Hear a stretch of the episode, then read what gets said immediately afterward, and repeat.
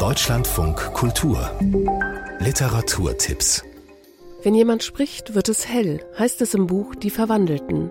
Die Autorin Ulrike Dresner beschäftigt sich in ihren drei letzten Romanen mit Flucht, Vertreibung und Krieg. Heute Abend spricht die Autorin in Lilienthal. Dresner fragt in ihrer Literatur, wie können wir traumatische Erlebnisse aufbrechen? Ulrike Dresner. Wo gibt es Räume, Weisen, sich darüber auszutauschen? Wo gibt es Safe Spaces, in denen irgendwie Verarbeitung möglich ist. Im Buch Die Verwandelten löst sich das bleierne Schweigen. Nicht nur Mütter reden mit ihren Töchtern über die NS-Zeit. Ich glaube, dass es gut ist, wenn wir uns damit beschäftigen, um eben zum Beispiel, jetzt spreche ich von mir, so etwas wie diesen Nebel nicht nochmal weiterzugeben an meine eigene Tochter. Wenn jemand spricht, wird es hell. Der Abend mit Ulrike Dresner. Heute um 19 Uhr auf dem Murksenhof Lilienthal.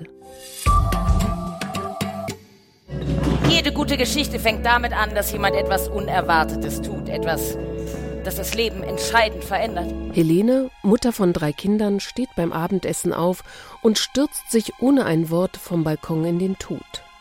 Die Familie ist unter Schock. Plötzlich fehlt alles, was sie zusammengehalten hat. Liebe, Fürsorge und Sicherheit. In Die Wut, die bleibt. Das Staatstheater Hannover inszeniert den Roman von Mareike Fallwickel. Die verlassene Tochter Lola fühlt Wut.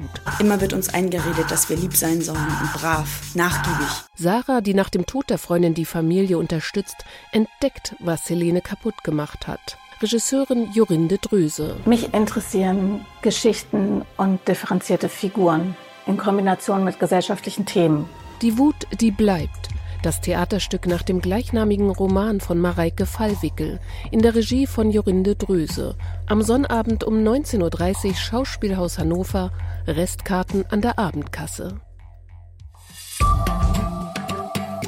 Der Buchtitel ist eine Frage, die sich im Arbeitsalltag immer mal wieder stellt. Die Welt geht unter und ich muss trotzdem arbeiten? Autorin Sarah Weber liest am Sonntag aus ihrem Buch in Essen. Wie können wir Arbeitswelten schaffen, die angemessen auf Pandemie, Krisen und Kriege reagieren? Sarah Weber fordert, Wohlstand nicht nur materiell zu definieren. Wer wie viel Zeit hat, die auch für Dinge genutzt werden kann, die über das hinausgehen, was an Pflichten erledigt werden müssen. Die Welt geht unter und ich muss trotzdem arbeiten. Sarah Weber liest aus ihrem Buch am Sonntag um 11 Uhr in der Volkshochschule Essen.